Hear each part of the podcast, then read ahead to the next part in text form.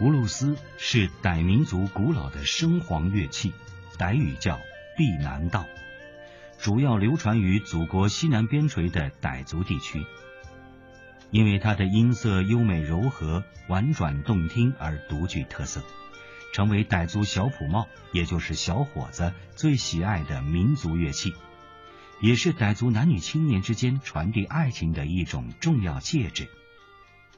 云南省德宏傣族景颇族自治州凉河县是葫芦丝流传最集中的地区，也是孕育和催生葫芦丝本土艺术家的肥沃土壤。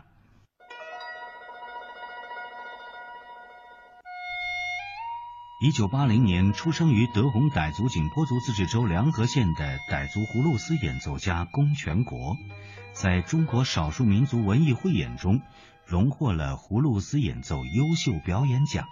把葫芦丝演奏推向了全国。一九八四年到一九八六年间，他曾两度赴日本访问演出，所演奏的代表曲目《竹林深处》《德宏美》。被日本广播电台列为专题节目播放。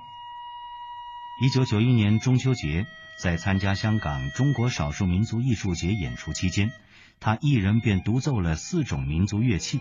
使香港观众耳目一新，高度评价。他不但能演奏，而且多数独奏曲皆为自己所创作。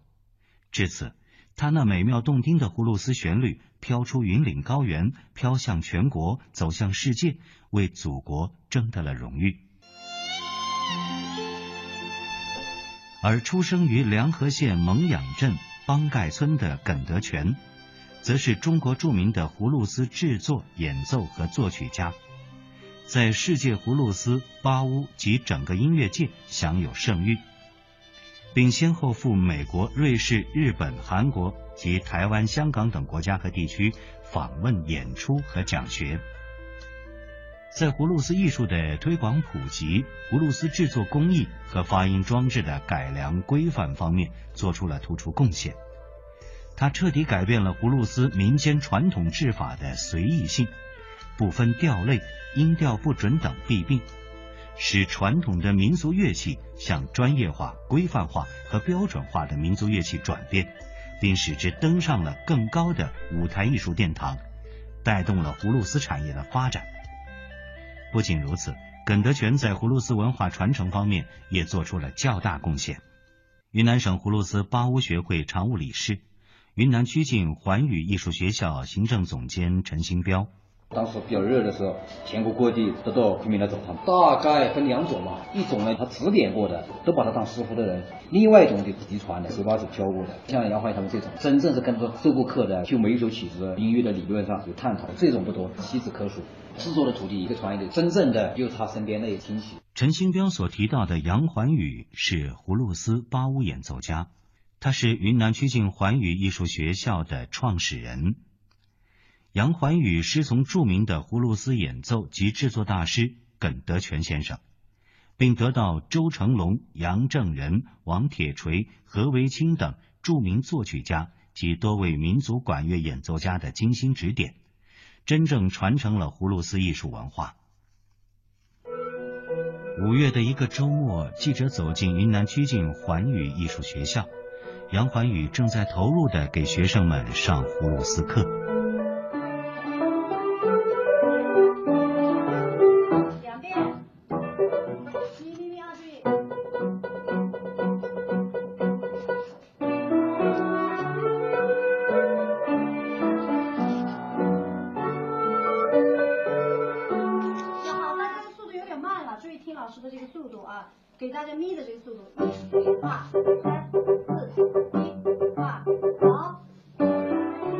记者与前来学习吹奏葫芦丝的曲靖市二小五年级的郭静涵同学聊了起来。你学葫芦丝多长时间了？大概五六年了吧。但是从五六岁的时候就开始。你学了五六年，你觉得自己最大的收获是什么？我是觉得这个葫芦丝是我们文化的一个部分，因为这知道我们中国有一个管弦乐器叫葫芦丝，然后同学听了就觉得哎很好听啊。然后我们就带动了班上很多同学都在这里学。你现在去参加过表演了吗？参加过葫芦丝八舞大赛全国的，嗯，得了二等奖。然后你知道把这个葫芦丝发扬光大的是谁吗？姓耿，叫耿德全老师。二零零零年就读于曲靖市师范学院音乐教育专业的杨环宇来到昆明，跟随耿德全老师学习葫芦丝演奏。杨环宇，我们就一直在演奏葫芦丝。那么在这个过程当中呢，恩老师就一点一点、一个一个的音的呃技巧的方法，让我们看他。在模仿他教的时候呢，可能他不会说很多的专业的术语，他就用他的这种感受，近距离的让你感受他的手指的一个小动作，然后一个气息的一个变化，一遍又一遍，耐心的指导你。就这样，从小热爱音乐、学习乐器，并有一定乐器基础的杨环宇，跟随耿德全老师学习三年以后，与他的爱人陈金彪、小姑子陈梅一起创办了云南曲靖环宇艺术学校。由于杨环宇的潜心钻研与学习，以及在多位民族管弦乐演奏家的指点下，环宇艺术学校把葫芦丝艺术发扬传承了下去。从二零零三年到现在，已培训毕业的葫芦丝八乌学员近四千人。学校现有葫芦丝八乌专职教师十八名，在册培训学生人数五百二十九人，拥有由五位著名葫芦丝八乌演奏家及教育专家。三位国家一级作曲家，两位国家一级演奏家，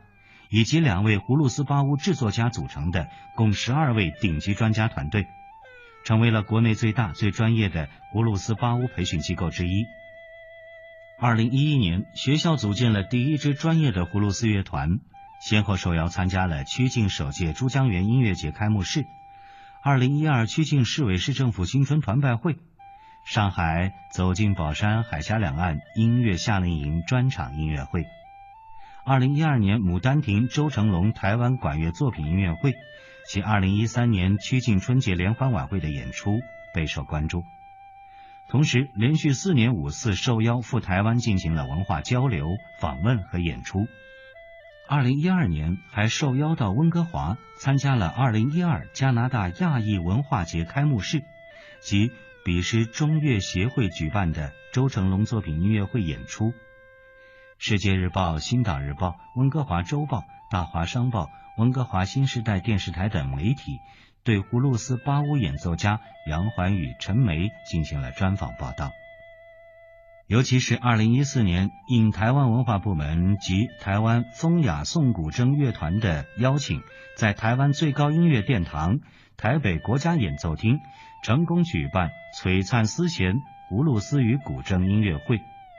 为葫芦丝八乌艺术走向世界专业艺术大舞台迈出了坚实的一步。二零一五年八月，环宇艺术学校葫芦丝乐团受奥地利国际音乐家协会的邀请，赴维也纳皇宫音乐厅及捷克布拉格和匈牙利等地演出。葫芦丝八乌第一次在世界的音乐之都奏响。为云南民族音乐葫芦丝八乌艺术谱写了新的辉煌。曲靖市文化产业办公室主任范丽君在谈到云南省葫芦丝文化传承时说：“葫芦丝和八乌确确实实就是我们云南特有的品牌。所以环宇艺术学校那么小的一个民营学校，他就做葫芦丝和巴乌这个东西，而且啊做民族文化品牌非常好的。”这应该说对传承啊，我们民族文化，特别是云南特有的地方民族文化这个品牌，有非常重要的意义。作为杨环宇丈夫，环宇艺术学校行政总监陈新彪与杨环宇一起见证了葫芦丝文化的发展。陈新彪，我们是零三年建的校，那会儿呢，葫芦丝八屋在全国范围之内仅仅是冒个头。然后呢，像安老师这样大师级人物，像周成龙老师也好，杨端老师也好，还有许多许多的这个国内知名的作曲家、制作家、演奏家，都参与到这个事业当中来，都为葫芦丝创作了大量的作品。然后呢，在葫芦丝的演奏上提了很多意见。这个时候我就发现，我觉得那么多人喜欢葫芦丝，如果我们还是仅仅的以这个特长培训的这种形式来开展的话，那么无疑会让葫芦丝包的这种专业的程度永远提升不起来。能不能我们抛砖引玉，通过教学的积累、演出的积累，包括自己出版教材、研发乐器，把它做成一个真正的一个葫芦丝八乌的一个文化产业，吸引更多的人才参与进来，把它做强做大，嗯，来凸显我们葫芦丝八乌民族文化嘛以后的这种发展的生命力。二零零五年，陈兴彪跟从耿德全老师开始制作葫芦丝，他们进行了深入的探讨。如果只制作一把葫芦丝，那么教学只能单一的教一个调，而作曲家也只能做单一的 C 调曲子。为了破解葫芦丝音域较窄的问题，陈星标与耿德全老师一起做了大胆尝试，制作一套六把葫芦丝的标准配置。陈星标也成立了自己的葫芦丝工作室。与此同时，杨环宇为了方便教学，根据自己多年的教学经历，开始手写练习曲、气息练习、活指练习、吐音练习等十本练习册。在国家一级作曲家、上海音乐家协会民族管弦乐专业委员会主任周成龙老师的指导下，与上海教育出版社合作编著了《葫芦丝基础教程》，并于二零一五年九月出版发行，填补了葫芦丝正式教程的空白。上海音乐家协会民族管弦乐专业委员会主任周成龙。他们呢，在中国整个民族音乐乐器发展上占了一些之地。中国的民族音乐缺那种规范性严谨的教程，而他们这几年呢，跟上海教育出版社合作，编了将近十本不同类型的葫芦丝的教程，其中有独奏的、重奏的啊，还有齐奏的。更主要的是，去年出版了一套葫芦丝基础教程，在整个民族器乐发展史。上填补了一个空白，这是一个。第二个呢，环宇啊，那个陈美他们在整个教学过程中也很严格，坚持了五年，跟着我们上海一个叫民族管弦专业委员会啊，形成了一个夏令营系统的培训。他们葫芦是跟那么多乐队的规范人合作。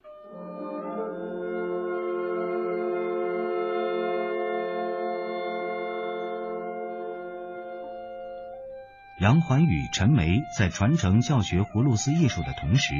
还加入了自己的思考，首创了葫芦丝五重奏，改变了过去葫芦丝独奏的演奏模式，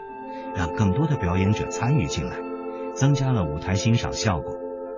此外，他们在葫芦丝演奏中还进行了风格拓展，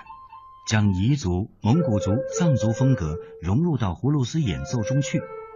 现在，环宇艺术学校。不但让葫芦丝教学走进了曲靖师范学院的音乐学院，还起草了产教园结合及源头竹子种植、葫芦丝研发、教学培训、教学成果的展示演出、光碟图书出版等曲靖葫芦丝八屋产业园区规划可行性报告。我们祝愿云南民族民间艺术葫芦丝文化能不断的传承发扬下去。也祝愿环宇艺术学校这样的云南葫芦丝文化传承机构越办越好。